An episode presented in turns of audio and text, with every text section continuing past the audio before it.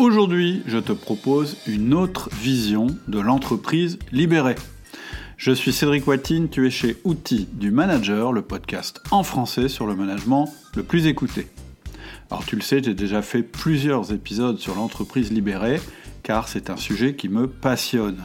Je pense en effet que même si tu n'as pas envie ou le pouvoir de libérer ton entreprise, tu as beaucoup à gagner à libérer ton management. Tu auras bien plus de résultats de la part de tes collaborateurs et une meilleure motivation en empruntant au concept d'entreprise libérée. Aujourd'hui, je reçois Alexis Nicolas, qui n'est pas un dirigeant d'entreprise libérée, mais un salarié. J'avais vraiment envie d'avoir une vision de l'intérieur. Et tu verras qu'il y a beaucoup de choses à dire sur le sujet. Par exemple, le fait que la formule puisse ne pas convenir à tout le monde que cela s'accompagne de règles et de contraintes, que cela favorise aussi l'antifragilité de l'entreprise. Il nous parlera aussi du rôle de son entreprise dans la société et il nous parlera du numérique responsable en particulier. Bref, je t'invite à écouter cette conversation passionnante et très riche. Je suis certain que tu y trouveras des pépites pour améliorer ton système de management. Alors malheureusement, euh, la qualité de l'enregistrement n'est pas optimale, on était en 3G, mais tu sais bien, chez Outils du Manager, on favorise le contenu, et là tu verras que le contenu, lui, est de très grande qualité. Donc je m'excuse, je suis désolé que la, la qualité du son ne soit pas là, par contre, franchement, ça vaut l'effort de l'écoute. Je te souhaite une très bonne écoute. Bonjour Alexis. Bonjour Cédric. Comment vas-tu? Écoute, bien, ça va bien. Tu es situé... Euh, à quel endroit en fait? On n'en a même pas parlé. Ah oui, euh, bah là je suis en pleine campagne, en limite Haute-Vienne et Dordogne, donc j'ai des champs autour de moi. Euh. D'accord. Alors, euh, bah, écoute, l'objectif de ce podcast, on en avait un peu discuté un petit peu avant, c'est de, avant tout, d'avoir ton, tes impressions, en tout cas ton, ton, ton ressenti en tant qu'employé d'une entreprise. Alors, j'ai pas le droit de dire entreprise libérée, mais je vais le dire quand même, puisque euh, ton boss, euh, Ludovic Cinquin, qui est passé sur le podcast, euh, nous a dit que il était une entreprise d'inspiration libérée. Donc, mmh. ah, en ayant pris toutes ces réserves, ce qui va nous intéresser, c'est ton expérience, mais en tant qu'employé. C'est-à-dire qu'il mmh. nous a donné son expérience, son témoignage en tant que dirigeant. Et pour moi, c'était vraiment euh, quelque chose d'intéressant d'échanger là-dessus. Mais avant de commencer sur ce sujet, euh, est-ce que, s'il te plaît, tu peux te présenter, dire d'où tu viens, où tu es, vers quoi tu vas? Yes, bien sûr. Eh ben, donc je suis Alexis Nicolas. Euh, j'ai rejoint Octo en 2015. Euh, D'où je viens avant, j'ai fait, j'ai été euh, ingénieur, enfin, je suis de formation ingénieur informatique. J'étais développeur, manager. J'ai fait pas mal de temps dans tout ce qui est coaching agile. On s'était croisés euh, je sais plus très bien à quelle date, mais mm. autour de 2012-2014, euh, sur toutes les questions euh, management et notamment entreprise libérée, parce que dans l'évolution de de, des questions d'agilité, je m'intéressais beaucoup à la dimension managériale, agilité et entreprise libérée notamment avec euh, Jean-François Zobrist, avec mhm. qui on a pas mal euh, échangé dans différents, euh, différents contextes. ouais, donc, je, t'interromps deux minutes. Jean-François Zobrist, il est aussi passé sur le podcast, donc je vous invite à écouter.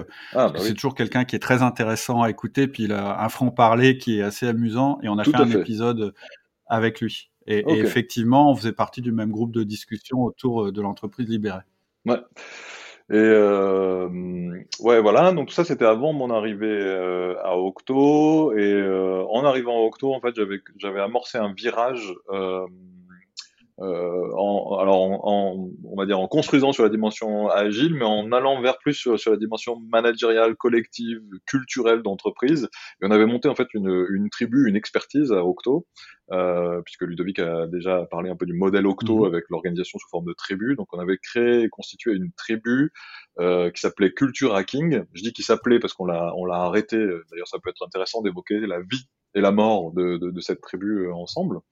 Euh, mais donc on l'a mhm. arrêté il y a un an et cette tribu donc elle s'appelait Culture Hacking et on avait on développait une expertise et un regard particulier sur tout ce qui est euh, culturel avec la conviction que euh, c'était, en tout cas dans notre pratique, c'était moins la dimension méthodologique qui était importante derrière l'agilité et beaucoup plus la dimension euh, relation et, bonne qualité de relations humaines, communication et du coup culture managériale. Et donc c'était ça qu'on essayait de, de, de, façonner et de travailler. Et l'entreprise libérée avait pas mal sa place dans nos échanges, dans nos, dans nos conversations euh, au sein de cette tribu dans ce qu'on essaie de transmettre. Et puis, alors après, là c'est très récent, on, on l'évoquera peut-être euh, probablement à la fin de, de, nos échanges, mais depuis depuis 2020 à peu près, j'ai fait un virage et du changement et je me je suis en reconversion aujourd'hui, euh, plutôt sur les dimensions euh, bah, réduction de l'impact environnemental du numérique en particulier et toute la sphère plus largement du numérique responsable.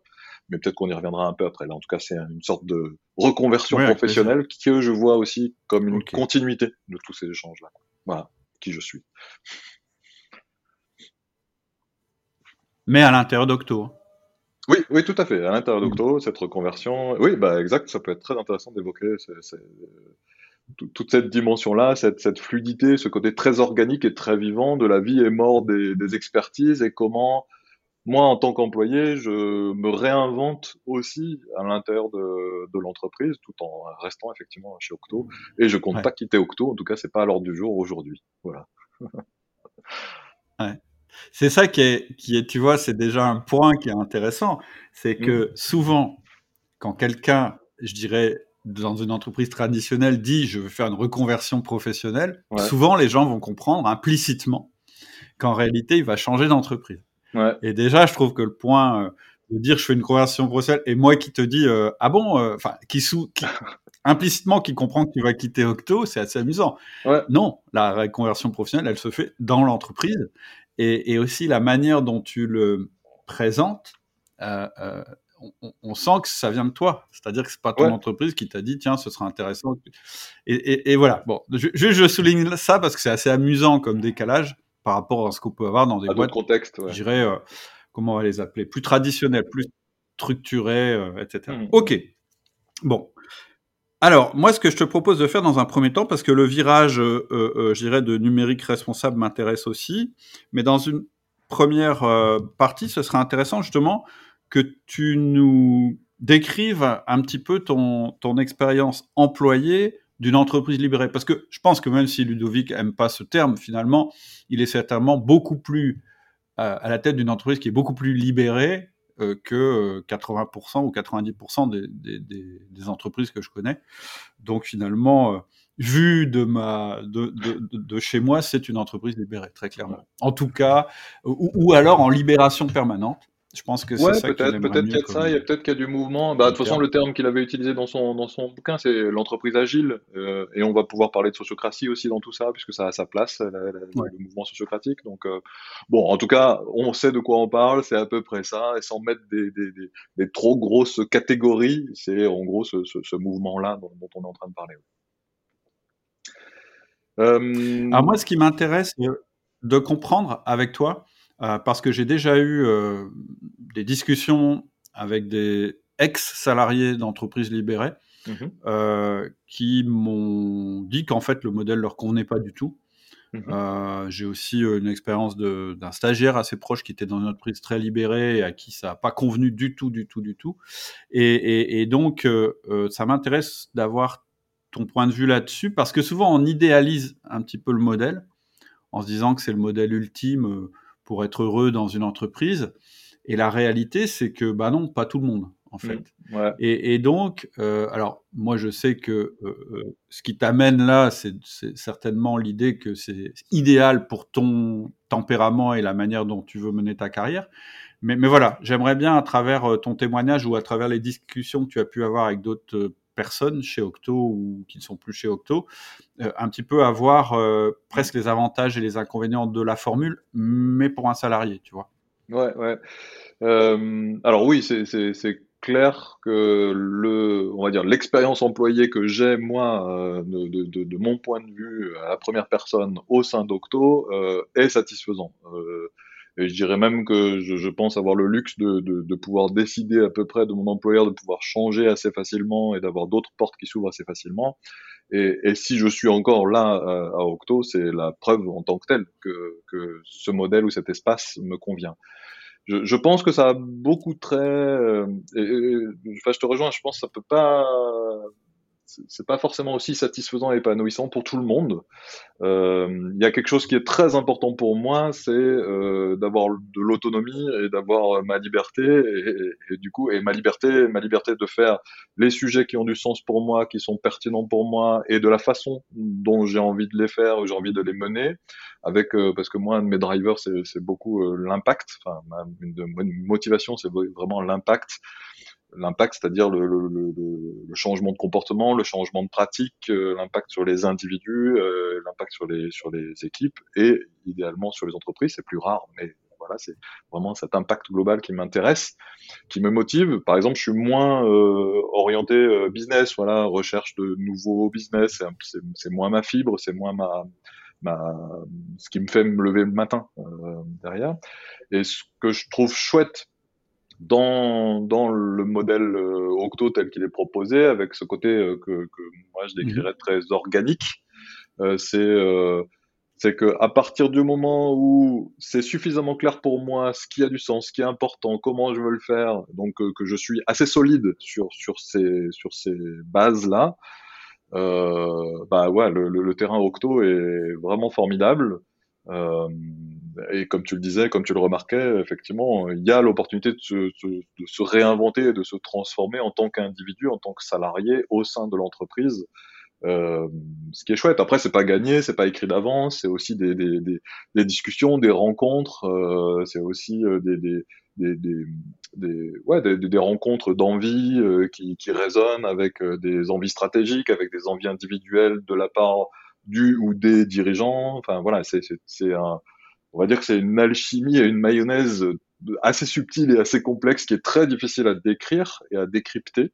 Euh, mais mm. euh, et, et, voilà. Et dans mon expérience, effectivement, tout le monde s'y retrouve pas. Alors par exemple, les, les, les, les critiques ou les, les, inconforts ou les insatisfactions que j'entends, il y en a une qui revient très souvent, c'est euh, oh là là, euh, ils, font chier entre guillemets à la direction. Euh, c'est, on, ne sait pas où on va, c'est pas clair, euh, c'est pas clair. C'est quoi l'axe stratégique Qu'est-ce qu'il faut faire Où est-ce qu'on en est Ça, c'est un truc qui revient très très très souvent chez certaines insatisfactions de certaines personnes, comme s'ils avaient la sensation d'être sur un bateau qui sait pas où il va.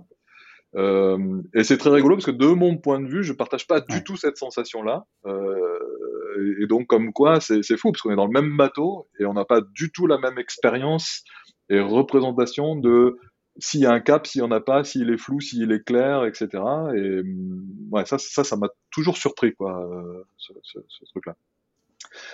Euh, il y a ça alors, et... alors il y a, y a, euh, euh, alors il y a un truc qui m'a il y a, y a un premier euh, avantage que tu as souligné euh, qui pour moi a fait tilt c'est tu as dit je pourrais aller ailleurs mmh. et je vais pas ailleurs mmh.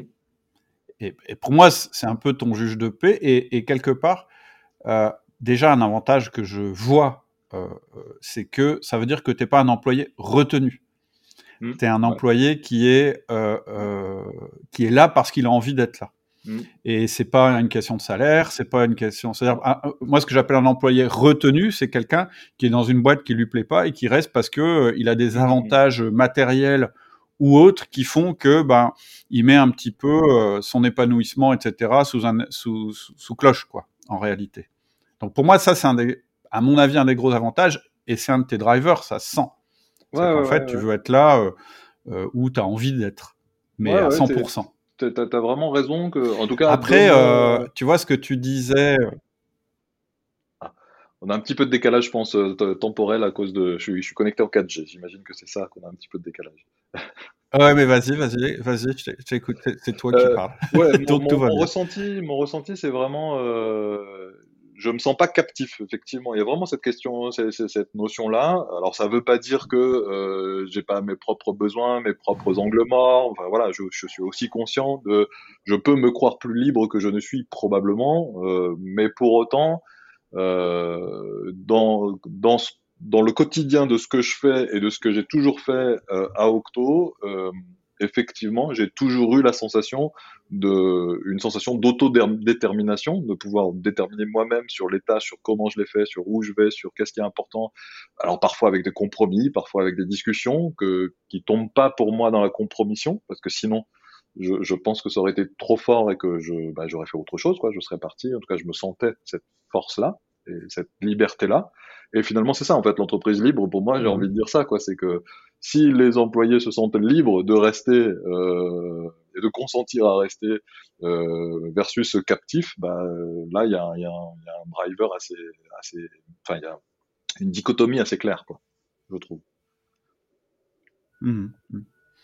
Et euh, alors, tu soulevais euh, vraiment une question qui est intéressante aussi parce que euh, je dirais, l'argument de ceux à qui ça convient pas. Effectivement, moi je l'ai entendu aussi. J'en ai un autre que peut-être tu en parleras, mais celui-là, c'est de dire effectivement, j'ai l'impression d'être dans une boîte où en fait on on sait pas où on va. En fait, mm. il n'y a pas de cas de cap clair. Ça, je l'ai souvent entendu et euh, presque un sentiment d'abandon de la part du dirigeant. Mm. C'est-à-dire qu'en fait, euh, en gros, c'est démerdez-vous, euh, etc. Comment ça se fait que toi, tu puisses ne pas avoir ce sentiment À quoi, en fait, tu te.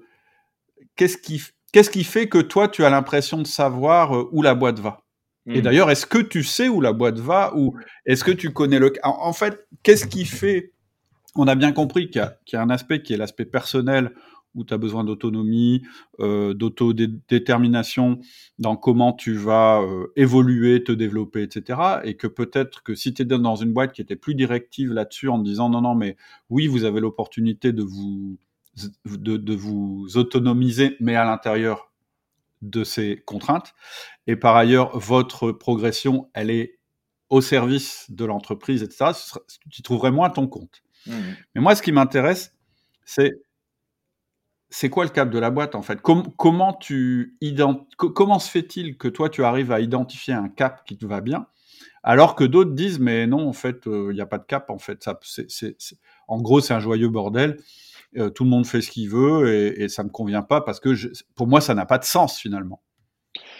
Alors je, je c'est pas simple à, répondre c'est-à-dire que je, pense moi je pense qu'il y a un cap euh, mais que c'est pas un cap euh, trop rigide, trop précis. Donc c'est un cap qui reste flou, un, petit peu comme si on disait bon, il faut aller euh, entre nord-ouest et nord-est. Tu vois, il y a, y, y a, une variété dans, dans, dans ce cap. Mais je mmh. trouve que on va entre nord-ouest et nord-est. Pour moi, c'est dit, c'est clair, c'est nommé. Enfin, tu vois, il y a un objectif de viabilité de l'entreprise d'un point de vue économique. Donc, ça, ça se traduit par un taux d'activité. Et donc, il y a des chiffres et des objectifs de taux d'activité que tout le monde connaît, que tout le monde sait. Euh, et on sait que si on descend en dessous de 75% de ce taux d'activité, l'entreprise en elle-même bah, commence à être euh, bah, moins rentable. Si on va toucher les 72%, on sait que là, aïe aïe aïe, il y a les trucs rouges qui, voilà. Donc ça, bah voilà, déjà c'est un truc, euh, on a ces chiffres, on a ces infos, et puis on le voit à l'échelle personnelle, à l'échelle collective, à l'échelle des tribus. Enfin, donc bon, tout ça, je trouve que le cap est là. Alors bon, ça c'est un cap de viabilité économique, mais euh, donc je dirais plutôt que c'est le, le, le, plus l'équilibre de viabilité qu'un cap en tant que tel.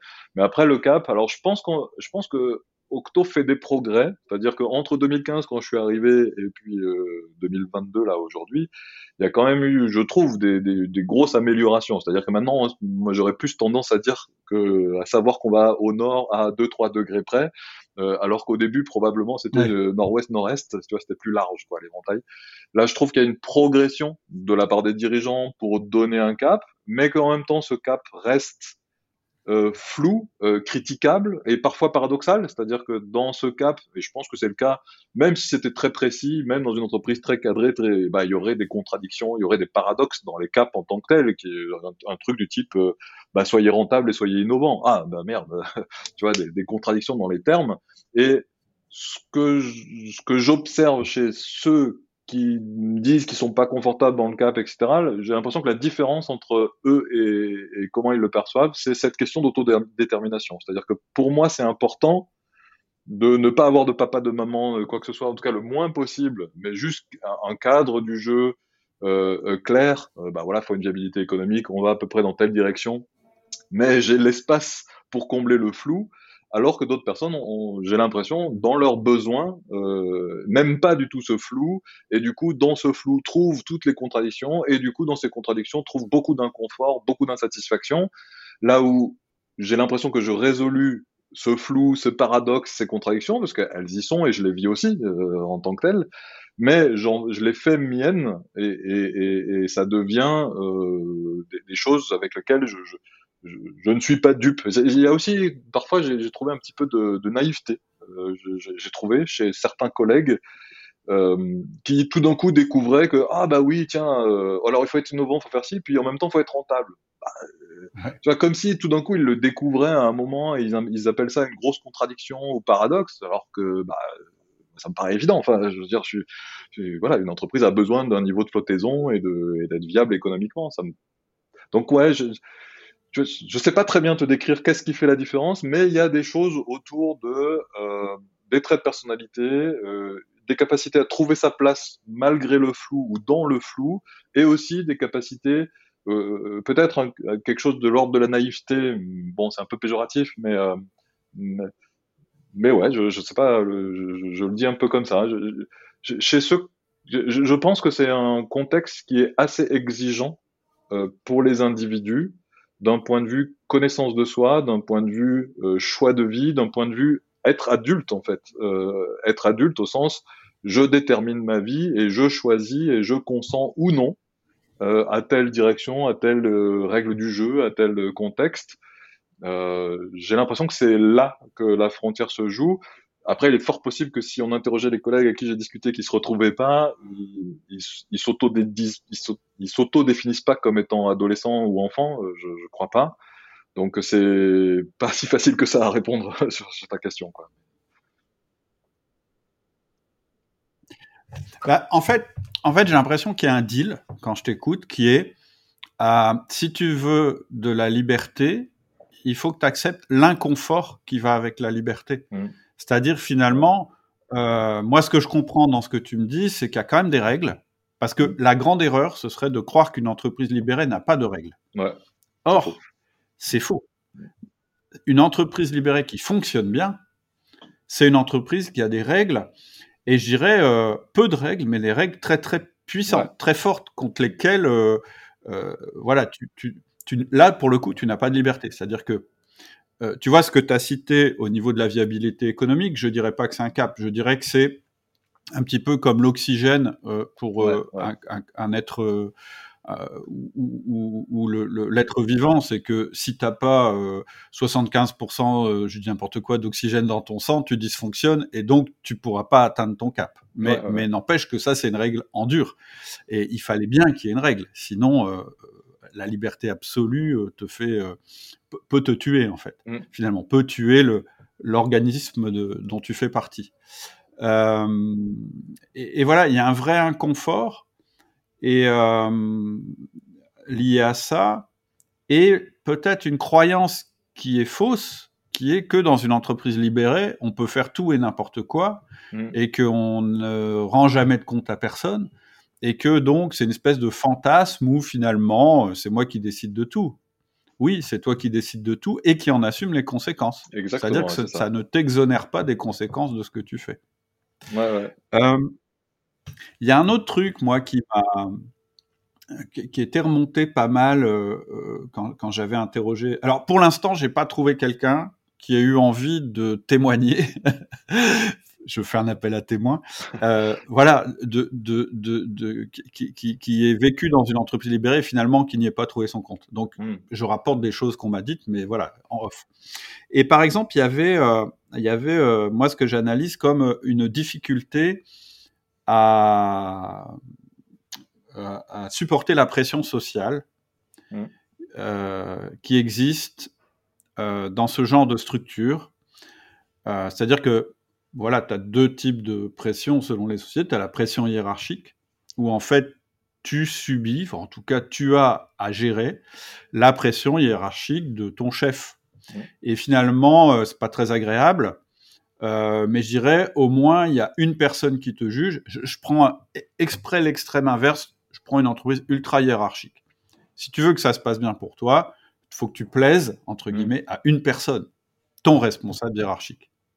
C'est plus facile à gérer pour certaines personnes que quand il y a moins de pression hiérarchique ou quand il n'y en a pas du tout, parce que là, tu vas devoir gérer la pression hiérarchique de tous tes collègues, de tout ton environnement. Et là, les règles sont beaucoup moins lisibles et Mm. beaucoup plus floues. Et j'ai l'exemple d'une personne qui m'a dit, mais moi, ce qui était insupportable, c'est qu'en fait, euh, il y avait des, des règles sociales que je ressentais, mais qui n'étaient pas écrites. Et par exemple, c'était bien d'être copain avec machin parce qu'il avait pris du pouvoir dans le cercle. Et donc, euh, est-ce que je vais manger avec lui ou, ou est-ce que je vais manger tout seul? Parce que moi, euh, moi, je me sens mieux euh, le midi à manger tout seul. J'ai pas envie d'avoir des interactions parce que je suis introverti. Et là, je me sens obligé d'aller faire du gringue à machin, à bidule, etc. Et, et cette personne-là me disait, ce serait plus simple que j'ai un chef et que j'ai que lui à gérer en termes de relations. Tu vois, je prends un exemple. Est-ce que euh, et, et, ça, ça m'intéresse d'avoir ton témoignage sur euh, comment tu ressens cette espèce de pression sociale dont j'ai souvent entendu parler dans des entreprises en particulier qui ont été libérées de manière euh, très rapide et, et, et sans vraiment la mise en place des règles Mmh, euh, mmh. minimales de prise de décision, etc., qui vont avec la libération d'une entreprise. Ouais, bah alors je te, je te rejoins vraiment sur euh, cette, cette, euh, cette différence entre pression hiérarchique et, pression par les pairs, pression sociale, euh, pression des autres. Et effectivement, j'ai l'impression, en tout cas, que ceux qui vivent un peu mal cette expérience entreprise libérée, agile, etc., ont des difficultés avec ce- cette, cette, cette question de, de, de la pression euh, sociale. Et c'est vrai que hum, si je parle à la première personne, elle n'est pas toujours agréable à vivre, euh, voire elle fait beaucoup de bruit, beaucoup de bah, bruit au sens sollicitation, euh, jugement, ça génère beaucoup de conversations à avoir, non pas particulièrement pour se justifier, en tout cas je, moi je le vis pas comme ça, comme des justifications permanentes, mais euh, bah, euh, moi je le vis plutôt comme euh, euh, rassuré, parce que parce que dans ce marasme et dans cette nécessité de viabilité économique et dans ce marasme organique dans lequel chacun a un point de vue, un avis euh, du cap, de l'angle, de la direction et tout ça, eh ben ça génère des multiples façons de l'interpréter, des interprétations du texte, de l'interprétation de l'interprétation du texte, et du coup ça génère énormément de conversations, de discussions dans dans lesquelles si l'un, une personne au sein de ces conversations croit détenir la vérité et, et se, et se s'arc-boute, alors là, c'est des discussions qui en finissent plus, voire qui montent en, voilà, en énervement et tout ça. Du coup, ça, c'est hyper exigeant euh, en termes de quantité de conversation, c'est ce que j'appelle le bruit, euh, entre guillemets, en tout cas les multiples sollicitations. Donc quantité de conversation, et c'est hyper exigeant en termes de euh, euh, capacité à accepter que j'ai une petite part de la vérité, mais certainement pas toute la vérité, noir sur blanc, euh, de début à la fin. Donc euh, ça, ça c'est un truc hyper exigeant. Mais je vais rajouter un autre truc que j'ai remarqué et qui m'a qui m'a frappé.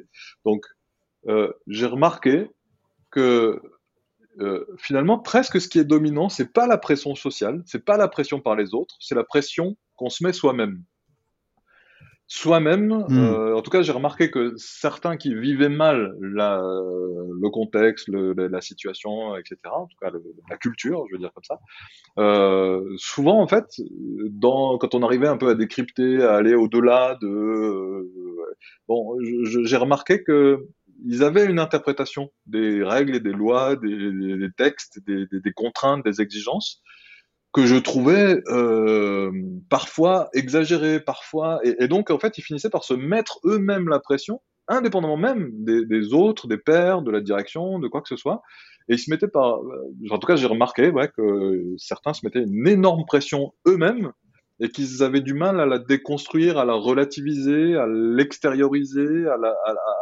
à, trouver leur place dans la pression que eux-mêmes se mettaient en fait. Euh, et c'est un petit peu comme tu sais, le, mmh, le titre de Václavic, là, euh, comment faites vous-même votre malheur? Et ben là, on est en plein dedans, tu vois. Euh, voilà. Mmh, super intéressant. Il y a un mot que tu as utilisé euh, pour qualifier les conversations que vous pouvez avoir. Tu as parlé de bruit. Ouais. Et, et en, en, fait, en fait, moi, quand j'entends ça, puisque moi, tu vois, j'ai une position assez relative par rapport à l'entreprise libérée, je dis, bah ouais, mais c'est embêtant ça, parce que dans ma vision de l'entreprise, j'accorde une grande part à l'efficacité. Et pour moi, bruit, c'est synonyme d'inefficacité. Et donc, euh, alors que je pense que c'est pas forcément le cas. Mmh. Parfois, il faut du bruit, il faut du chaos, il faut de l'échange qui est pas productif immédiatement pour euh, revenir à, pour faire évoluer la structure et revenir à une autre stabilité. Euh, effectivement, si tu perçois ce bruit qui apparemment a une part assez importante dans ton quotidien comme étant totalement inutile et inefficace, ça devient vite insupportable. tu te dis, mais qu'est-ce que je fous dans cette boîte? En fait, on n'arrête pas de, de parler de tout sauf de l'essentiel, qui est la production de résultats. Mm.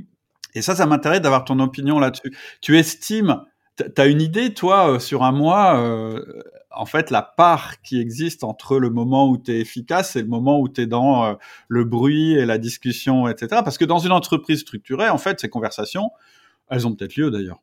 Mais c'est juste qu'elles sont pas, elles sont pas prises en compte. Elles sont mm. considérées comme des grains de sable dans la mécanique. Euh, ouais, mais c'est alors c'est une, moi je trouve que c'est une très bonne question. Euh, si, si tu me poses la question à moi là euh, sur euh, effectivement parce que le bruit est connoté négativement.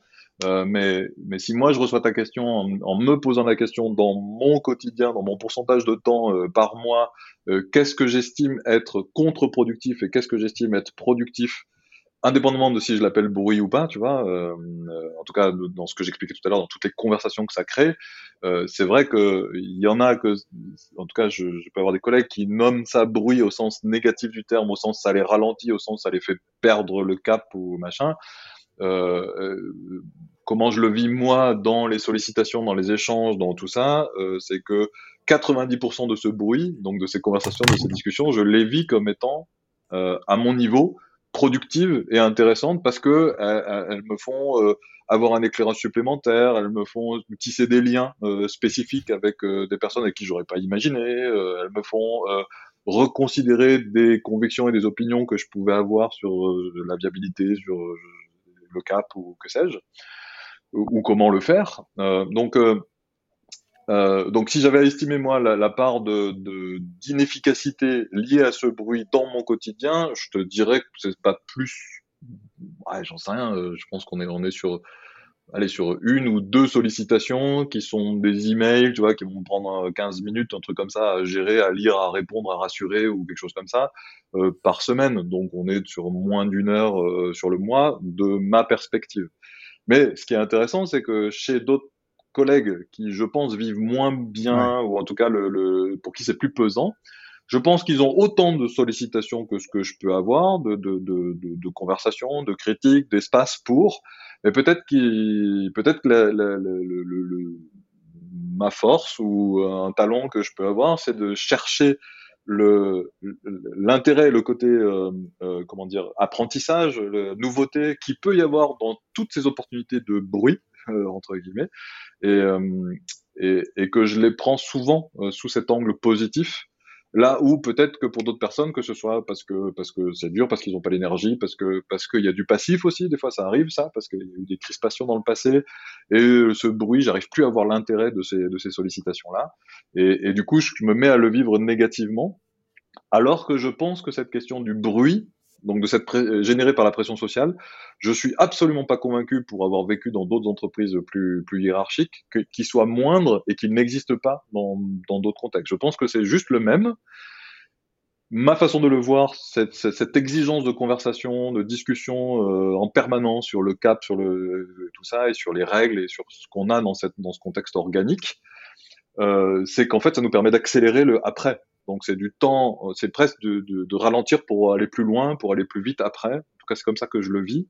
Là où dans des entreprises, bah, moi j'ai travaillé chez BNP euh, avant, bah, de toute façon c'est visible sur mon profil LinkedIn, euh, je sais que là il y avait moins de conversations sur euh, euh c'est quoi le cap, c'est où aller, parce que c'était beaucoup plus hiérarchique, dicté, donné, il y avait moins d'espace de liberté, mais le bruit était là sur ah c'est fatigant, ah on n'y arrive pas, ah bah on est à l'écart d'eux, on avait prévu deux mais on n'y est pas du tout, euh, et du coup en fait c'est juste tu l'as après euh, le bruit, et, et, là j'ai l'impression qu'il se décale et qu'il vient plus en amont. Et c'est aussi un peu un effet de la sociocratie que je vois, c'est que ça ralentit, ça augmente les conversations, la sociocratie, euh, et, et ça, ça ralentit la prise de décision, ça donne cette sensation-là, mais euh, une fois que la décision est prise, par contre, tout le monde a trouvé, tout le monde a pu discuter, tout le monde a trouvé sa place, tout le monde sait pourquoi, et, du coup, l'exécution, elle est, euh, j'ai presque envie de dire immédiate, quoi. Donc c'est c'est paradoxal, hmm. mais, euh, mais c'est comme ça que je le vois.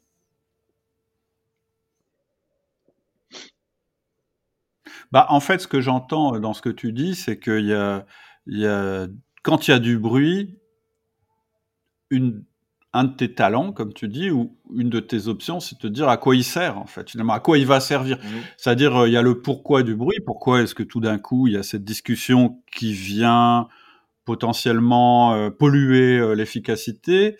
Mais au lieu de rester sur le pourquoi il y a cette discussion, c'est le pourquoi faire. C'est-à-dire qu'est-ce qu'on va en faire de ce bruit? Est-ce qu'on peut en faire quelque chose? Est-ce qu'on peut s'améliorer, etc. Mmh. Ce qui me paraît plus surprenant, tu vois, de j'allais dire de l'extérieur, c'est que parce que moi, c'est une, une, des méthodes que je préconise, que ce soit dans une entreprise hiérarchique ou très hiérarchique ou pas beaucoup ou pas du tout, c'est de ritualiser en fait ce moment-là. C'est-à-dire de, de dire il y a un moment où on peut parler, discuter, puis il y a des moments où on bosse et où on n'est pas dans le questionnement permanent. Et, et pourquoi je ritualise? Bah, À la fois parce que souvent, quand c'est ritualisé, ben, on a une bonne... Euh, du coup, on garde une bonne efficacité, puis on met des bornes, c'est-à-dire oui, on, peut évoquer ses doutes et avoir des discussions, mais il faut pas que ça dure toute la semaine, sinon on n'est plus que là-dedans. Et, évidemment, euh, c'est comment tu ritualises ça, avec qui, etc. Moi, moi ma logique, c'est manager-manager, donc le moment où on évoque justement ses doutes, etc., c'est avec son manager, et c'est à l'intérieur d'un rituel qui s'appelle le 1 à 1, etc. Est-ce que chez Octo, il y a ce genre, en fait, de rituel où on se dit bon bah là euh, on va évoquer nos doutes en fait. Ou, ou, plutôt on va discuter etc est-ce que c'est structuré ou est-ce que c'est chaque euh, euh, personne qui l'organise avec son équipe? Là ce serait peut-être intéressant d'avoir une vue de l'intérieur parce que sinon ça va pas tellement parler aux gens qui nous écoutent et qui sont pas chez Octo T'as raison, et surtout que là, j'évoquais le tout, le tout commun, plus la vie du projet, la, la vie de la mission, la vie de l'entreprise. Mais après, effectivement, toutes ces, toutes ces choses-là, en tout cas, euh, elles ont besoin de rituels et à plein d'échelles euh, différentes. Alors, du coup, je vais plus parler de la dimension mission en clientèle qui a ses propres rituels de delivery, enfin de, de, de livraison euh, produits informatiques avec les rituels agiles, etc. Donc ça, je vais pas l'évoquer. Mais par contre, si j'évoque la vie euh, de la voilà de la culture et de la, la vie euh, à Octo et, de, et, de, ces relations entre direction, manager, manager, intégrer les nouveaux consultants donc de cette partie-là, hors mission quoi. Euh, et donc euh, effectivement là, il y, a des règles, il y a des canevas euh, pour Octo et d'ailleurs ils suivent le, effectivement, enfin, en tout cas, je dis il parce que je m'en éloigne moi à titre personnel. En tout cas, je trouve ma place autrement et je, je pratique des rituels un peu différemment. Euh, mais euh, je trouve que ça a de la valeur ce, ce, ce moment-là d'échange euh, hebdomadaire entre le manager et le manager. En particulier, bah justement pour se rassurer sur les caps, pour discuter de ses doutes, pour se fixer des priorités, pour se fixer un cadre. Euh, et en particulier, tu vois, pour, pour, pour des juniors, euh, bah alors c'est c'est un peu abstrait ce que je dis comme grande catégorie, mais, mais bon, ça marche grosso modo. Euh, euh ouais, pour quelques juniors consultants qui auraient peut-être besoin d'un peu plus de cadre, ou, euh, pour des personnalités qui auraient besoin et qui demandent un peu plus de cadre, ces espaces-là, manager-manager, sont à mon avis vitaux euh, et aussi pour imaginer la suite, c'est-à-dire pour se réinventer, pour se muscler, pour se former, pour se développer, et aussi pour se staffer. Ça, c'est pour la partie euh, viabilité économique. Ben voilà, pour trouver du, staffing, euh, c'est-à-dire trouver une mission, facturer aux clients et permettre que Octo vive correctement économiquement. Donc, ces rituels sont vitaux. Personnellement, je les vis très peu. Et en fait, dans la tribu Culture Hacking, on les avait un peu réinventés. Donc, on faisait un peu des, c'était plutôt des, moments euh, collectifs. Donc c'était des rituels, euh, mais en collectif. Donc euh, les termes qu'on utilisait, c'était plutôt, tu vois, de, de l'intervision, tous ensemble. Donc en fait, il n'y avait pas de point 1 à 1 ou peu, ou que pour ceux qui en avaient vraiment besoin. Donc on avait fait ça aussi. Parce qu'à un moment, on a été un petit peu radical, on avait enlevé euh, tous les, points 1 à 1, et pour certains, ils trouvaient plus leur compte. Donc en fait, euh, bah, ceux qui en avaient besoin ont recréé des points 1 à 1, manager-manager, comme tu l'évoquais. Mais on avait un truc euh, vraiment en tribu, vraiment en collectif, dans lequel on avait ces moments-là. Alors il y en avait un petit hebdo, tu vois, qu'on appelait le weekly. Hebdomadaire de, mémoire, je crois que ça, devait durer une heure, où on évoquait bah, euh, globalement nos, fiertés, ce qui s'est bien passé la semaine d'avant, euh, nos besoins, euh, nos, enjeux de la semaine en cours et nos besoins d'aide entre pairs, de qui, comment, à quel moment on aurait besoin de ça. Donc on avait ce, petit touch point là, enfin ce point de contact collectif qu'on appelait un peu intervision. Puis après on avait des moments un peu plus longs, à peu près une fois par mois, de l'ordre de la demi-journée ou la journée, ça dépendait. Et là c'était des donc des journées tribus qu'on appelle ça. C'est des moments où on prenait un peu plus de temps euh, pour euh, à la fois pour de la R&D, pour de l'apprentissage, pour euh, pour des sujets un peu structurants sur les questions de doute, de, cap, etc. Où on, on prenait ce temps-là de la conversation. Et donc effectivement, il y avait un moment un peu plus cadré. Mais malgré ces rituels et au-delà de ces rituels, euh, les sollicitations euh, par chat, par Mattermost, par email, par téléphone, j'en ai beaucoup de travail. Et, avant la, cafette à la machine, euh, ces sollicitations, elles sont là maintenant, c'est complet. Nommé tout à l'heure bio, conversation multiple, page, à la fois qui sont cadres dans les rituels, toutes celles qui ne sont pas cadrées, qui sont hors rituel, et qui concerne soit la vie de prise, soit, soit l'informer des collègues, etc. Ok. En fait, euh, on pourrait dire qu'une des grandes différences peut-être euh, au niveau des rituels entre une entreprise, euh, j'irais, traditionnelle et l'entreprise libérée, c'est qu'ils sont optionnels. C'est-à-dire que, pour être clair, hein, moi, dans mes entreprises, les 1 1 ne sont pas optionnels. C'est-à-dire mmh qu'ils ont lieu. Après, ce qui se dit à l'intérieur du 1 à 1 est totalement euh, euh, la, euh, la, responsabilité du manager. Et s'il a envie de ne pas parler, il ne parle pas. Mais, mais le mmh. rituel, tu vois, pour moi, parce que, parce que justement, dans, mon, dans ma manière de voir les choses, mais encore une fois, c'est ma manière de voir les choses, je, je, me dis que si on n'ouvre pas, si on n'oblige pas ce rituel, peut-être qu'il aura jamais lieu alors que le manager euh, en a besoin euh, et que le manager ne lui donne pas cette possibilité. Tu vois? Bon, mm. voilà. Mais, mais, mais c'est intéressant. C'est de dire quand même que avec l'entreprise euh, libérée, il y a un cap. il y a une espèce de constitution, je ne sais pas si on peut l'appeler comme ça, mais une espèce de, de set de, de règles. Et il y a des outils. Et il y a des outils. Et finalement, ce qui est amusant, c'est que les outils, finalement, ils sont assez proches des outils du management traditionnel. Oui. Et je trouve que c'est intéressant. Et euh, un truc très intéressant que, que tu as dit tout au début, en fait, c'est euh, en fait quand tu as évoqué un petit peu la vision de l'entreprise. Et, et, là, lorsque je, je, la première chose que tu m'as dite, c'est euh, la viabilité économique. Mmh et, et, je suis assez d'accord avec ça. Souvent, je trouve qu'on on se prend beaucoup la tête, quelle que soit la forme d'entreprise dont on parle, pour dire faut qu'on ait une vision, faut qu'elle soit originale, il faut qu'elle soit différente, il faut qu'elle soit comme ça. Et plein de consultants qui, se creusent la tête là-dessus. Et moi, je dis souvent, mais non, la base de la base, c'est qu'on a envie que demain notre entreprise soit encore vivante. Mmh et s'il y a une vision à avoir, c'est quand même celle-là. Et d'ailleurs, c'est ce que tu as évoqué en premier. Après, la manière d'y aller, etc., etc., c'est c'est là où on peut être très directif ou pas directif. On peut avoir une, une, une approche euh, euh, euh, up top-down, ou on peut avoir une approche bottom-up, ou un mix des deux. Et je pense que c'est aussi là que, que le curseur, qu'on va mettre le curseur. Et, et je pense que quand, quand, vous dites que, que Octo, c'est pas tout à fait une entreprise libérée, moi, je pense que, en fait, c'est parce qu'il n'y a pas vraiment de définition d'entreprise libérée.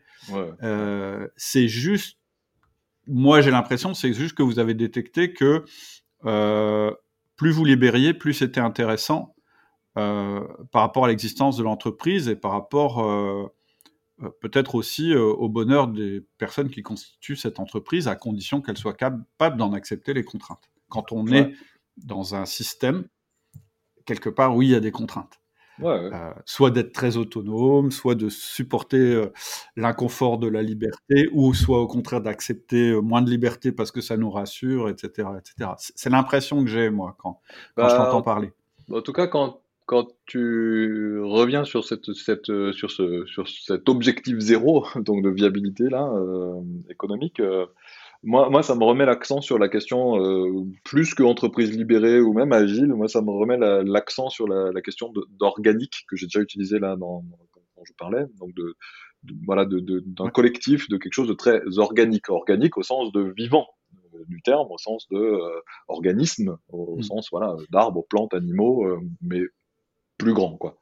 donc avec des multiples animaux, d'Homo sapiens en l'occurrence, et, et pas que. Mais ouais, cette question d'organique, je, pense que quand, quand, en tout cas, j'ai l'impression que euh, moi, voyant l'entreprise comme un organisme vivant, euh, c'est là où je, où je vois que sa condition première d'existence, comme moi, mon corps, comme mon chat, comme, comme etc., bah, c'est de vivre, quoi. Et, et à partir du moment où je vois et que j'accepte que pour l'entreprise, vivre veut dire bah, assurer ce niveau de flottaison économique et donc euh, de, ça, ça, a des contraintes, ça a des conséquences, ça a des responsabilités euh, à l'intérieur de ça. Bah, euh, ce sera un petit peu comme les bactéries au sein de mon intestin. Si elles veulent vivre, il va falloir me maintenir en vie, donc il va falloir m'aider à digérer mes aliments qui arrivent. Et, et si elles jouent pas ce jeu-là, bah, au bout d'un moment, ça va mal se passer, y compris pour elles, même si c'est moi qui meurs. Et, ouais, moi j'aime bien. Enfin, en tout cas, elle marche vraiment très très bien cette question de d'organique. Euh, mais mais ça, suppose de se voir. Enfin, je trouve que c'est ça que ça implique la, conséquence de voir l'entreprise comme étant organique. Euh, bah, ça suppose de se voir comme étant une cellule de, de, ce gros organisme qui vit, comme étant euh, une bactérie de ce gros organisme qui vit, et donc d'avoir sa part et son influence et ses responsabilités et, dans la bonne santé ou non de, de, de, ce grand organisme. Et, et je trouve qu'en le voyant comme ça, toutes les questions de bruit ne sont plus du bruit, ce sont des, des, des, des opportunités. Euh, en tout cas, c'est comme ça que je les prends, hein, des opportunités pour rendre encore plus vivant, enfin, ou encore plus euh, en bonne santé, plutôt qu'encore plus vivant, mais encore plus en bonne santé, euh, tout le reste. Donc en fait, ces, bruits, c'est un petit peu comme euh, voilà deux bactéries qui se croisent dans nos intestins, bah, elles en profitent pour échanger un peu d'ADN, un peu de, voilà de, bonnes pratiques, d'idées. Bah, c'est comme ça que je le vis, que ce soit les rituels, qui soient ritualisés, qui soient impromptus, qui soient subis, qui soient parfois chiants. Je me dis que s'ils sont chiants, bah, c'est un petit peu comme si l'organisme était ponctuellement malade, tu vois, il a chopé un peu de fièvre, bah oui, euh, il faut aller résorber, ou bien il y a une hémorragie à un endroit, bah hop, il faut, faut y aller, il faut résorber.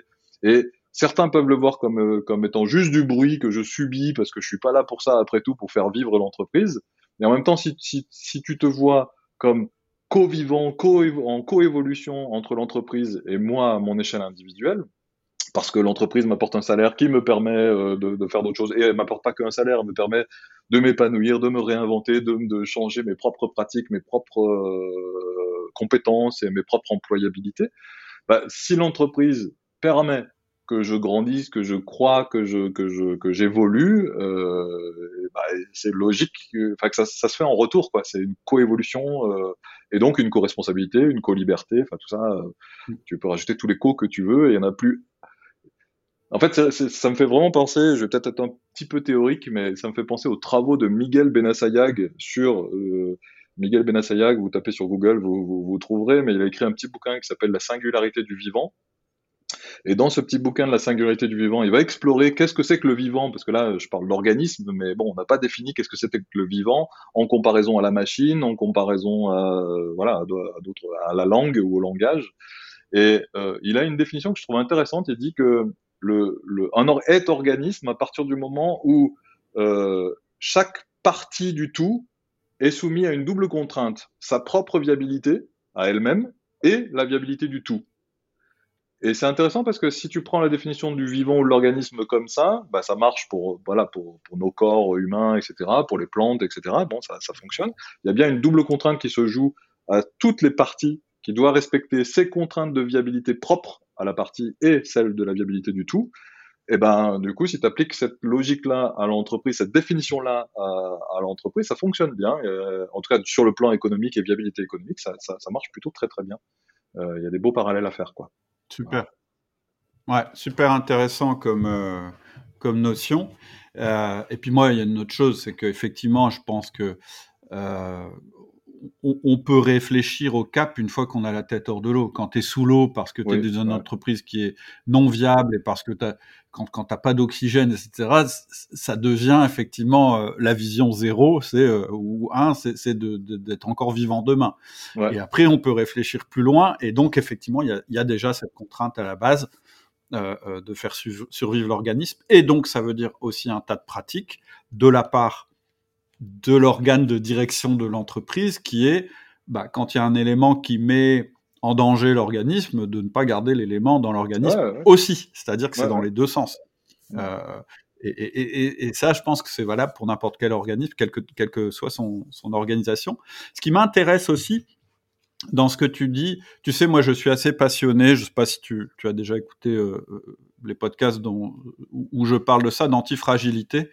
Euh, et j'ai lu pas mal euh, et plusieurs fois les bouquins de Nassim Taleb sur le sujet, je vous les conseille. Euh, je pense aussi qu'il y a ça dans la manière dont Octo est organisé et dans ce que tu me dis.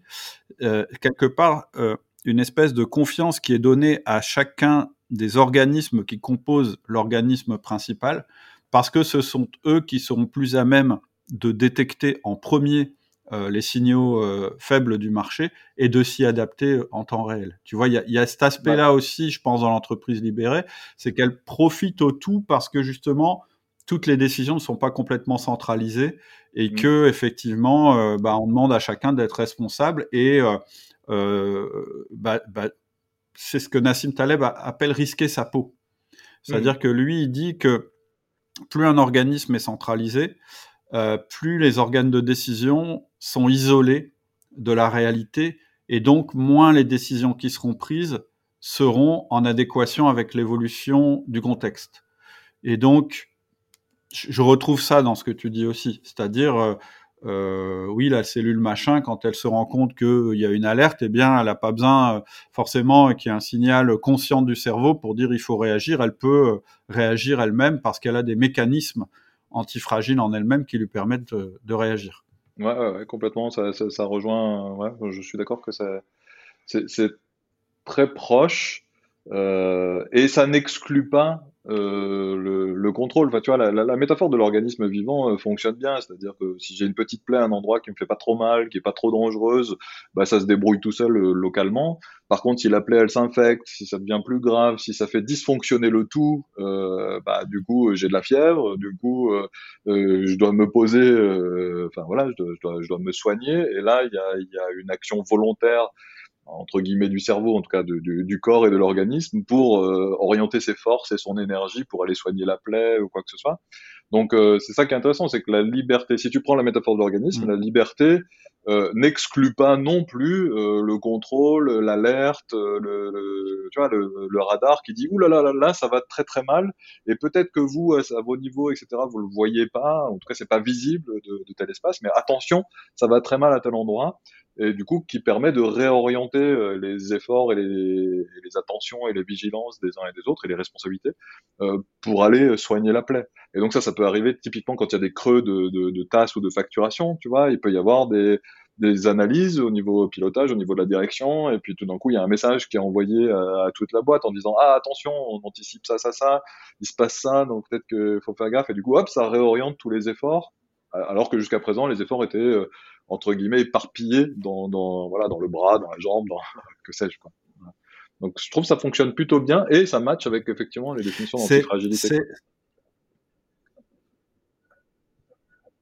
Ouais, et, et c'est aussi ce que tu soulignes là, c'est euh, peut-être la grande différence qu'on peut faire euh, dans l'utilisation du système d'information. Quand on est dans une société, dans, dans, une entreprise hyper contrôlante, le système d'information va servir à, un peu à fliquer euh, les parties pour être sûr qu'elles fassent leur, euh, leur job, etc.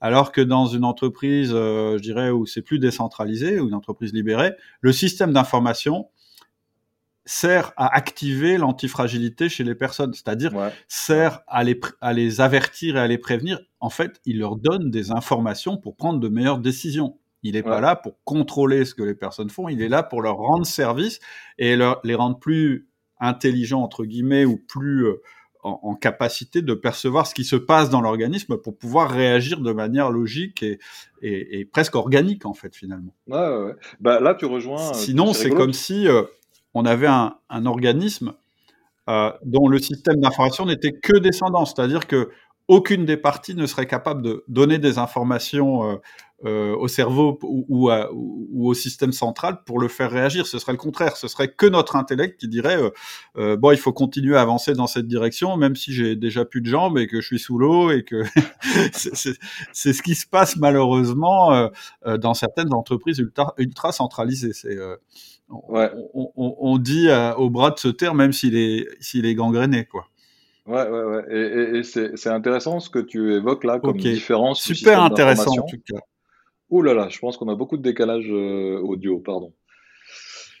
Euh, juste, je termine, pardon, je termine sur euh, ce que tu es en train de dire là sur les systèmes d'information et ça me permet d'amorcer le virage qu'on évoquait sur, vers le numérique responsable. Parce que la différence que tu fais entre un, un, un système d'information contrôlant versus un système d'information qui serait un peu plus chef d'orchestre, en tout cas c'est comme ça que je vais le dire, chef d'orchestre, c'est-à-dire qui permet à l'ensemble des parties de bien voir les contraintes du tout et les contraintes des différentes sous-parties. C'est ça que j'appelle un chef d'orchestre, quoi, qui permet de mieux organiser l'action collective, qui dépasse euh, ce que je peux mettre dans mon petit cerveau, moi, à mon échelle. Euh, là, on a un système d'information qui est, euh, que, j'estime, moi en tout cas, émancipant, que j'estime euh, euh, qui, permet aux individus de prendre leur part de liberté et de responsabilité au sein d'un grand tout.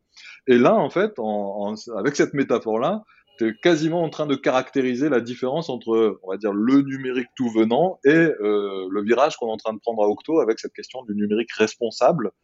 Parce que bon, responsable, c'est un mot marketing un peu fourre-tout dans lequel on peut tout mettre, mais euh, bah, la différence qu'on va faire principalement, c'est ça. C'est entre un truc contrôlant, euh, fliquant, euh, empêchant, euh, désautonomisant, enfin tu vois, qui, qui, fait à ta place, qui fait pour toi, qui te dit quoi faire, et, au final tu deviens l'esclave de la machine ou du système numérique.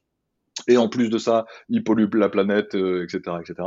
Versus le numérique responsable, qui serait pour le coup plutôt autonomisant, qui t'aide à prendre des bonnes décisions aux bons endroits, au bon moment, avec les infos que tu peux pas avoir tout dans ta tête au, même endroit. En plus, qui te donne les clés pour apprendre et potentiellement de te passer du système d'information à terme. Ça, ça, ça, c'est le côté euh, résilient et qui te permet de t'autonomiser vraiment au-delà de ça. Et en plus de ça, un numérique responsable, ce serait celui, bah voilà, qui soit accessible, qui protège tes données, euh, qui, évite de polluer, en tout cas qui soit éco-conçu, etc..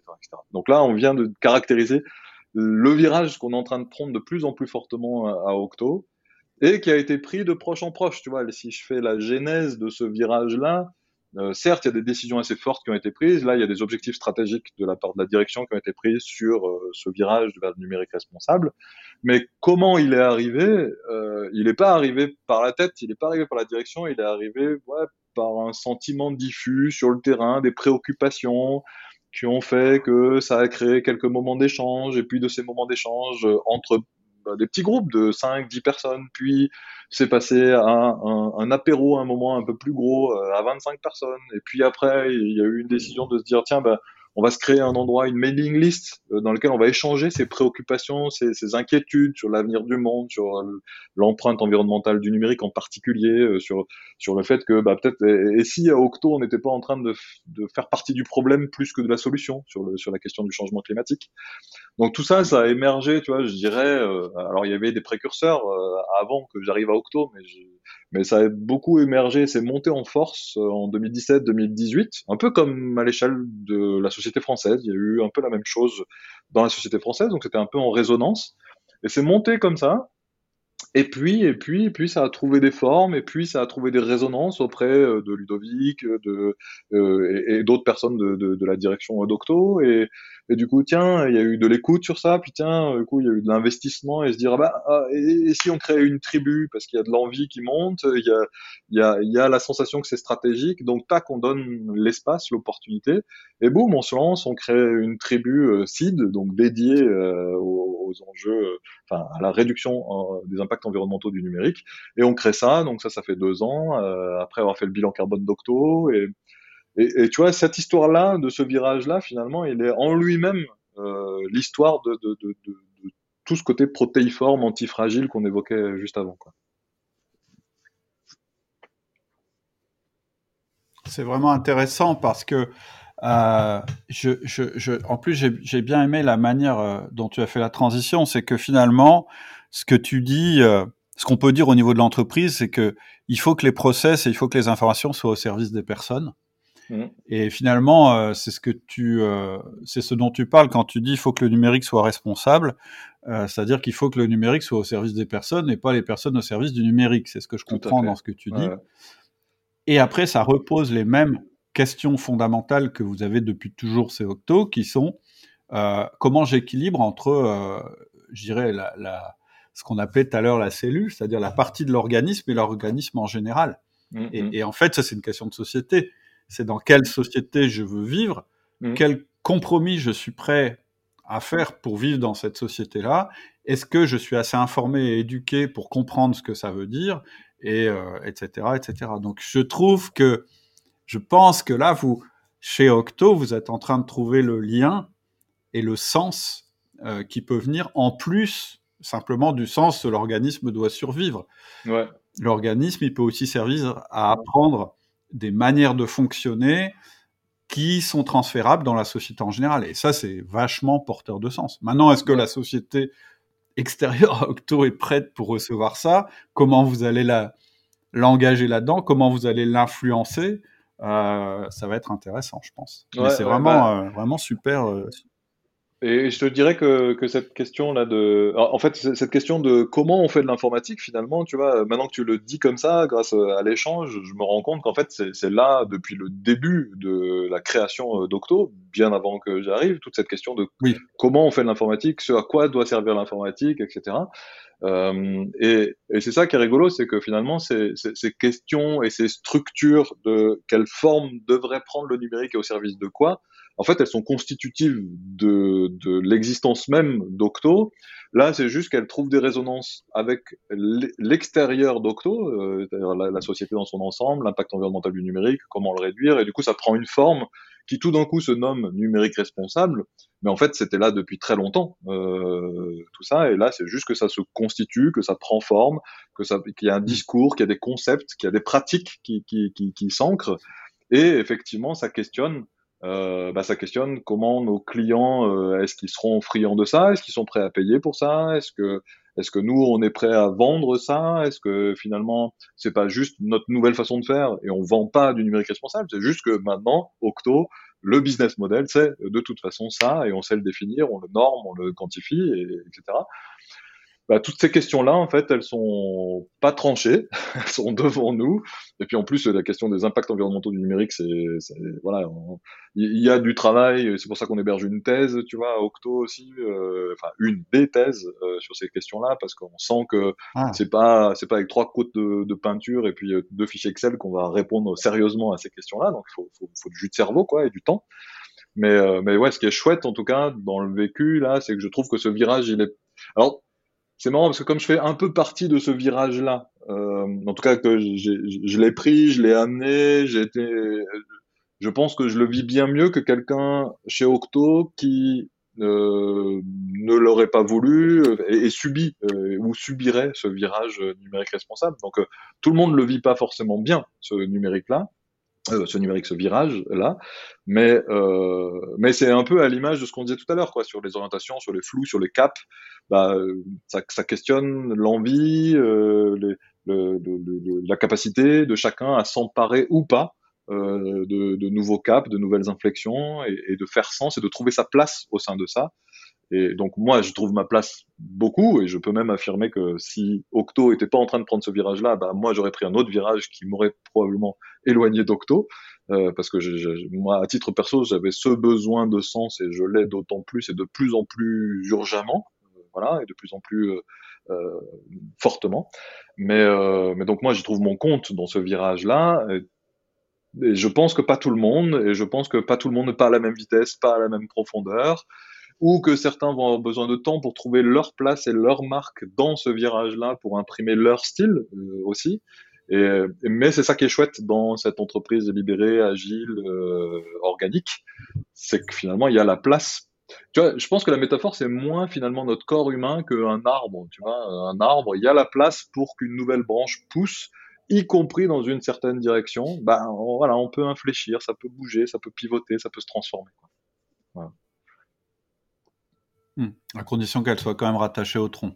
Oui, exactement, exactement. non, non, mais en fait, ce que tu définis, euh, c'est intéressant parce que euh, c'est aussi la culture, euh, c'est vraiment la, la, définition de la culture d'entreprise, la somme des comportements, mais euh, qui ont lieu dans l'entreprise. Et, et c'est un autre, une autre question. Tu réponds en fait euh, là, euh, je dirais, à une autre question qu'on pose souvent par rapport à l'entreprise libérée, en tout cas que moi on me pose souvent, c'est oui, mais comment on fait pour, en gros, comment on vire quelqu'un dans une entreprise, mmh. dans une entreprise libérée mmh En général, c'est assez rare dans une entreprise libérée parce que finalement, les gens partent simplement mmh. parce que ils sont pas en phase. Et, et, et, en réalité, c'est comme ça que ça devrait se passer. C'est-à-dire à mm. partir du moment où l'ensemble est défini, où il y a un certain nombre de quand même de règles à l'intérieur de l'ensemble euh, et un certain nombre de choses, de pratiques, etc. À partir du moment où on n'y adhère pas, la logique c'est qu'on le quitte. Et, et, je pense que c'est vrai aussi dans une entreprise euh, très hiérarchisée. Alors parfois, euh, oui, la direction doit aider le départ en montrant à la personne que non, l'entreprise ne pourra pas s'adapter jusque-là à ce qu'elle voudrait. Mm. Euh, mais souvent, c'est ça. Je, je, dis ça maintenant parce que j'avais noté dans mes questions, parce que c'est quelque chose qu'on me pose souvent. On dit oui, mais moi, si je libère mon entreprise, ça veut dire que je vais, enfin, comment ça va se passer, comment je vais évaluer les gens, comment je vais les virer, etc., etc. Mais il y a un système d'évaluation dans une entreprise, même dans une entreprise libérée. En tout cas, euh, et il y a un certain nombre de rituels qui restent là. Et, d'ailleurs, si vous voulez avancer sur ce sujet, je conseille vraiment la lecture de, du, bouquin de d'Octo, de, Ludovic. Euh, alors juste le titre, mais je crois que c'est euh, construire une entreprise agile. Ou l'entreprise agile, c'est ça. Mais alors attention parce qu'il y a plusieurs bouquins qui ont le même titre. Ah oui. Euh, euh, prenez bien celui qui, euh, qui, qui, qui correspond, où, il est indiqué que c'est le bouquin d'Octo, parce qu'il y, y, a un ou deux bouquins qui ont le même titre. Euh, et c'est vraiment intéressant parce que finalement, on voit que quand même, il y a une espèce de, de set de règles, de constitution, etc. Puis ensuite, il y a des outils qui sont optionnels. Et, et voilà, c'est pas c'est pas c'est pas un énorme mess, euh, enfin un énorme bordel. Euh. Il y a il y a un peu plus de bordel que dans d'autres entreprises effectivement, mais moi ma conviction c'est que le bruit dont tu parlais, il vaut mieux l'entendre. Ouais, Parce que sinon il existe, mais il est en dessous. Personne n'en parle et c'est l'éléphant dans la pièce et c'est ce qui explique en général les frictions qu'on a quand on a quelque chose de trop euh, rigide et trop trop structuré. Il faut mm-hmm. laisser de la place au bruit et souvent, c'est le bruit qui nous fait évoluer. C'est-à-dire que, et c'est Drucker hein, qui disait, euh, je sais plus la citation euh, exacte, mais qui disait qu'une entreprise a besoin de structure pour euh, pour être efficace et performer, et elle a besoin de chaos pour évoluer. Et, et, et c'est exactement ça. Et un organisme vivant, c'est la même chose. Il faut qu'il ait des règles et un fonctionnement parce que sinon, bah, il explose, il fonctionne mal. Mais il a besoin aussi d'être impacté par un certain nombre de choses qui font partie de son contexte pour pouvoir évoluer et s'adapter. Ouais, ouais, Bah, en tout cas, je peux peut-être euh, peut-être terminer par évoquer, euh, puisque en fait, il y a plusieurs formes de, départ ou de fin. Euh, il, y a, la caricature de euh, bah, quelqu'un doit quitter l'entreprise, alors qui le décide Est-ce que c'est lui-même? Moi, je trouve que c'est mieux si c'est lui-même qui prend la décision de quitter l'entreprise plutôt que quelqu'un, un manager ou un directeur ou je sais pas quoi, qui décide de virer. Je trouve que c'est, enfin, voilà, la violence est tout à fait différente. Bon, après, le, le, départ de quelqu'un est probablement aussi à des racines de, de, et de, de violence euh, par ailleurs, ou d'inconfort, ou, ou de, ou de souffrance. Euh, juste un tout petit mot pour le livre de Ludovic Cinquin, pour pas trop l'écorcher. Donc le titre exact, c'est Devenir une entreprise agile, et le sous-titre, Les leçons de 20 ans de transformation. Ludovic Cinquin, euh, vous trouvez ça sur le blog, enfin sur les sites Octo euh, des publications.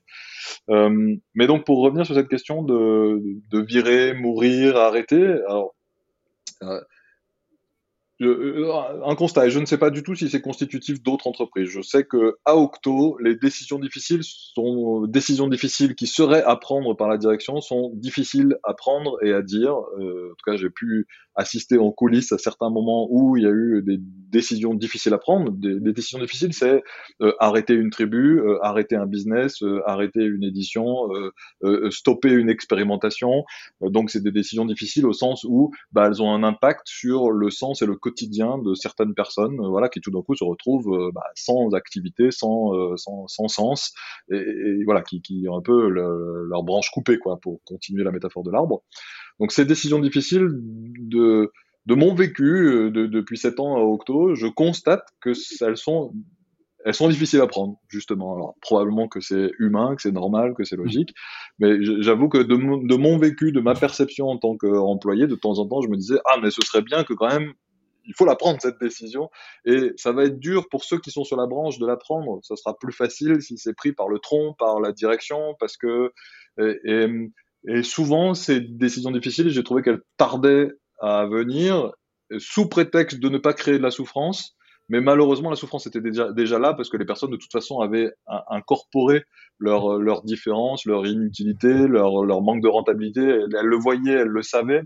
Et du coup, j'ai ça, je pense que c'est quelque chose qui doit être difficile pour des dirigeants, et en tout cas qui l'est visiblement à Octo, mais qui doit être difficile de, de savoir dire stop, savoir dire non, et du coup arrêter euh, à un moment, et que ça doit être pris par le tronc et pas que euh, par les branches et par, par les éléments qui sont sur les, sur les différentes branches. Ouais, ça c'est bah, humain, donc c'est dur, euh, et en même temps, je pense que quand on assume le poste de directeur, bah, ça fait partie de, des difficultés, et à mon avis, il faut être prêt. Et, si on n'est pas prêt à annoncer les mauvaises les mauvaises nouvelles et les, prendre des décisions difficiles, dures euh, émotionnellement pour les autres et impactantes, bah, je crois qu'il faut pas se lancer dans le métier de, de, de directeur. C'est important d'être lucide sur où j'ai envie d'aller moi à titre perso. Donc ça, c'était une petite aparté sur ça. Je vois que c'est difficile et je pense que c'est normal que ça le soit. Et après, ce que je constate aussi, donc c'est donc c'est souvent qu'il peut y avoir des gens qui s'y retrouvent pas et qui prennent la décision de partir soit qui s'y retrouvent pas pour des décisions stratégiques, soit qui s'y retrouvent pas dans le quotidien. Voilà, ça, ça arrive. Euh, Est-ce qu'elles sont des fois un peu incitées à partir, poussées à partir? C'est pas impossible. Je l'ai jamais vu euh, de près, euh, mais c'est pas impossible. Euh, c'est pas forcément des choses que j'ai envie de regarder de près ou que dont je serais content de découvrir, donc je vais pas creuser beaucoup cette question-là. Mais il arrive aussi, et je crois que c'est l'exemple de notre tribu euh, Culture Hacking que j'évoquais et qui s'est arrêté euh, de mémoire. Non, il n'y a pas eu de départ. Il n'y a pas eu de départ de consultants liés à l'arrêt de la tribu, c'est-à-dire que tous les consultants dans la tribu qui a arrêté euh, bah, se sont euh, voilà, redispatchés euh, et, ont trouvé d'autres d'autres endroits comme moi, notamment à aller explorer le numérique, le numérique responsable.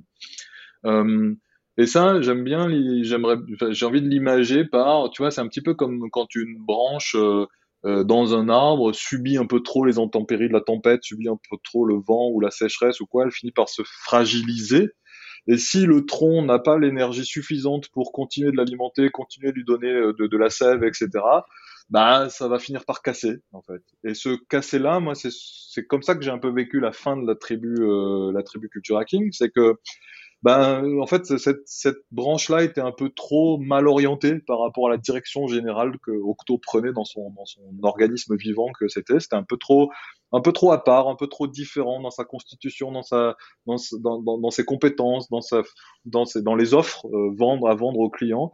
Et du coup, ça devenait trop euh, euh, euh épuisant pour l'arbre d'alimenter en sève ce, cette branche qui a fini par sécher elle-même puis finalement décider de mourir et de se et, d'aller repousser ailleurs, tu vois, euh, d'aller se, se, diffuser autrement.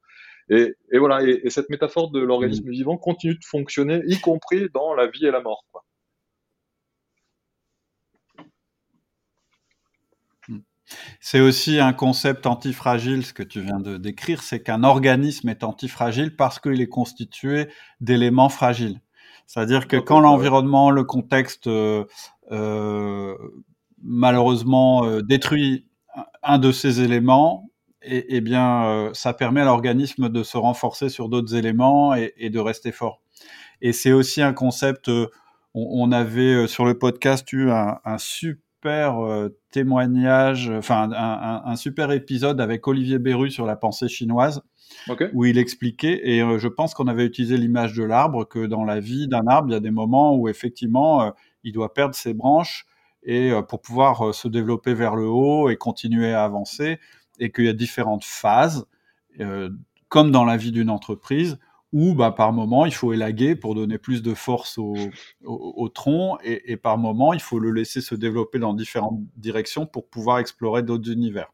Mm. Peut-être que la grande différence entre une entreprise très hiérarchisée qui ferait ça, c'est que elle, elle va élaguer, euh, je dirais, euh, euh, je dirais que c'est euh, de manière volontaire. Elle va dire bon non, allez, on y va au sécateur, on supprime tout ça. Alors que dans une entreprise qui qui est plus organique, ça va se faire euh, par la force des choses. Je pense que c'est la grande différence. En tout cas, c'est une, belle, euh, une belle, euh, belle image, puis une belle conclusion, je trouve. Alors, une toute petite conclusion peut-être que j'ai envie d'ajouter quand même, qui, qui, qui m'est chère, on va dire, ouais, c'est, qui, qui m'est importante, c'est que, puisqu'on a beaucoup filé la métaphore de l'organisme, de l'arbre, en parlant d'une entreprise, j'ai quand même envie d'insister sur le fait que euh, une entreprise reste une construction humaine et n'est pas un organisme vivant en tant que tel. Euh, si je précise ça, c'est que euh, ben, euh, ce qui fait la viabilité d'une entreprise, ce sont des règles économiques, ce sont des règles tout à fait humaines et des conventions humaines. Et j'aime, voilà, je veux finir par ça, c'est que souvent j'entends ah bah tu sais il y a des réalités économiques, on peut pas faire ci, on peut pas faire ça. dans, dans le siècle qui s'ouvre actuel avec les contraintes et, les, le contexte de changement climatique et, et les contraintes en ressources, etc. J'ai quand même envie de remettre la réalité au bon endroit euh, il y a des réalités physiques, chimiques, il y a des réalités en termes de disponibilité de ressources, il y a des réalités en termes de capacité d'absorption du CO2 dans l'atmosphère. Ça, c'est des réalités non négociables et indépendantes de, toutes les volontés et conventions humaines.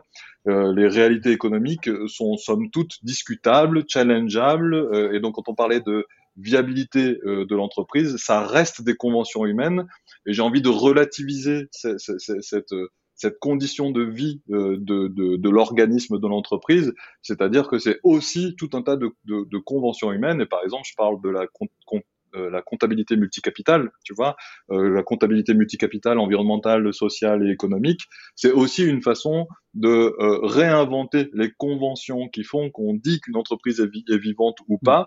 Et ça, c'est négociable, ça, c'est des humains. Et donc, l'argument d'autorité qui dirait ah ben non, c'est pas réaliste économiquement, ça, c'est un argument d'autorité que je réfute et que je rejette violemment parce que les réalités pour moi sont environnementales, sociales, humaines, vivantes.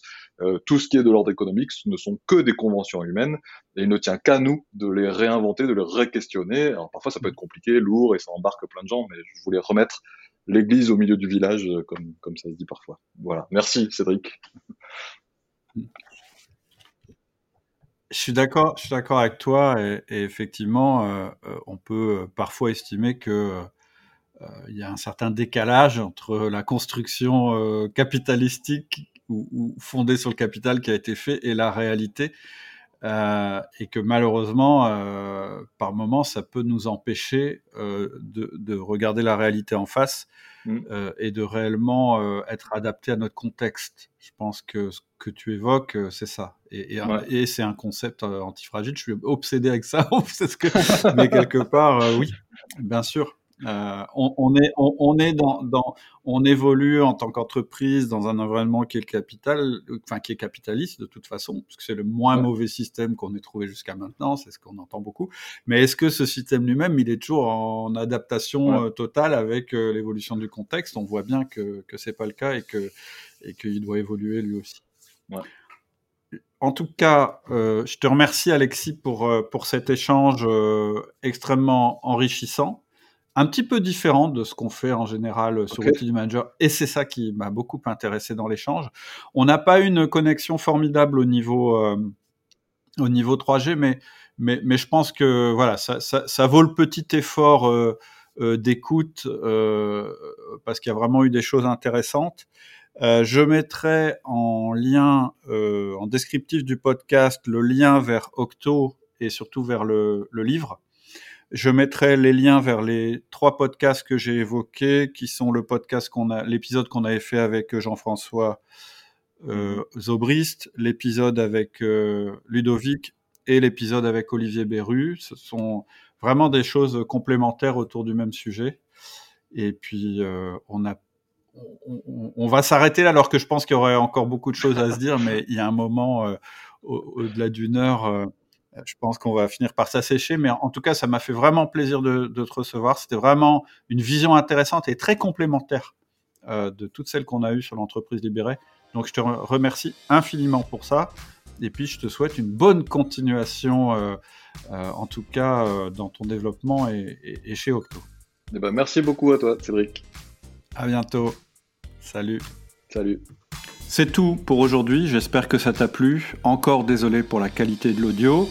Si tu veux continuer cette conversation, eh bien, direction le forum. Tu vas chez outildumanager.com, tu cliques sur forum et tu verras qu'il y a un sujet qui porte le même nom que le podcast et je t'encourage à venir nous y rejoindre si tu as des questions ou des réflexions par rapport au modèle de l'entreprise libérée.